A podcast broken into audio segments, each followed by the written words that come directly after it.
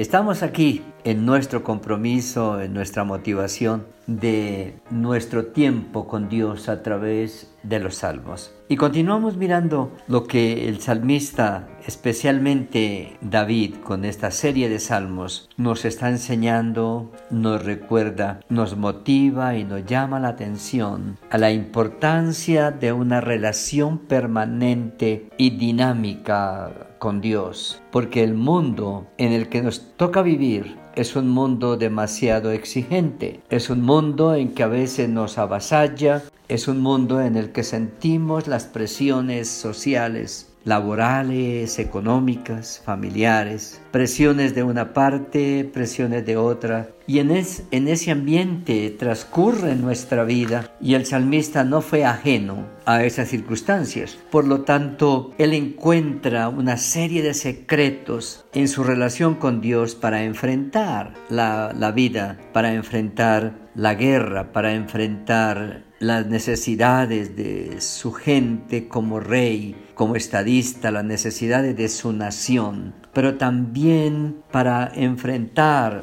y buscar soluciones a una profunda crisis de familia que él está viviendo. Este Salmo número 56 que él presenta delante del Señor uh, diciendo, ten misericordia de mí, oh Dios. Eh, permanentemente usa términos como eso de ansiedad. Señor, ten piedad de mí. Señor, estoy en situación de aflicción, de presión, de necesidad. Por favor, Señor, escúchame.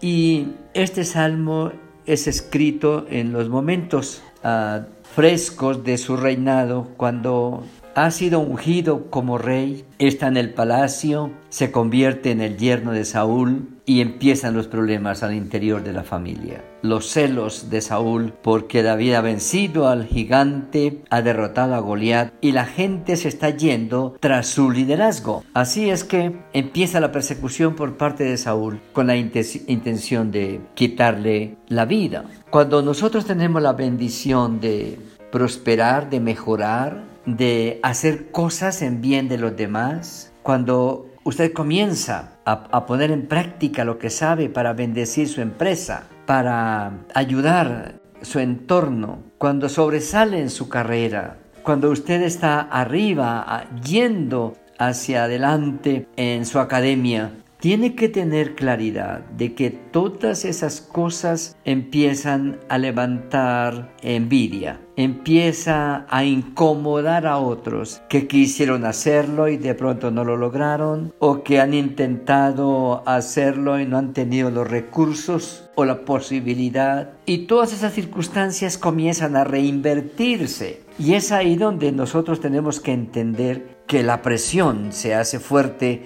sobre nuestras vidas, llevándonos a veces a entrar en la ansiedad, en el cansancio y a veces hasta pensamos tomar decisiones temerarias precipitadas, fuera de tiempo, y quisiéramos cambiar de trabajo, cambiar de empresa, dejar la carrera, dejar la familia, no buscar recursos para resolver la situación hasta llevarla a una estabilidad y a un buen término, sino que más bien queremos cortar y dejar las cosas a mitad de camino. Pero cuando Dios ha trazado planes para nosotros, esos planes deben llegar a un cumplimiento. Y David nos está enseñando eso. David había sido ungido para ser rey. No lo era todavía pero para Dios sus planes estaban en pie. Los obstáculos son muchos y David los menciona, me oprime el, ser humano combatiéndome cada día. Versículo 1. Mis enemigos tratan de pisotearme,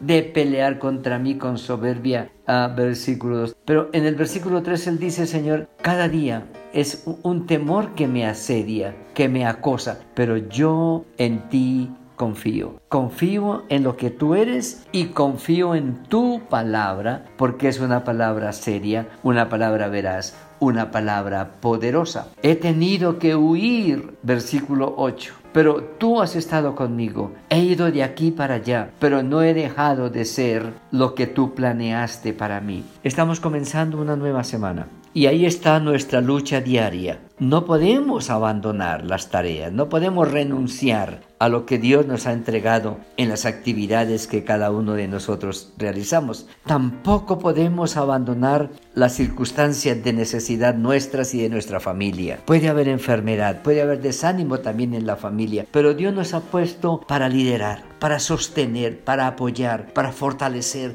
para ayudar a los demás a salir adelante. Y la mejor manera es descansar nuestro corazón, nuestra alma, nuestro espíritu en el Señor mediante la oración. Y el salmista al final da como un testimonio de cómo él pudo entender. No se resolvió la situación al otro día, no vio soluciones a corto plazo. Tuvo que esperar un gran tiempo hasta que el Señor puso su mano sobre sus enemigos y luego lo exalta a él como rey sobre Israel. Sobre mí, dice el, salmista, están tus votos. Versículo 13, has librado mi alma de la muerte Has librado mis pies de caída para que ande delante de Dios en la luz de los que viven, de los que viven. Es decir, Señor, estoy todavía en la vida y tengo oportunidades en esta vida y tú tienes planes para mí en esta vida. Por lo tanto, habrán muchos estorbos, obstáculos, pero Señor, vengo a ti para rogar misericordia, para pedir piedad, para suplicar tu ayuda, tu orientación, tu sabiduría,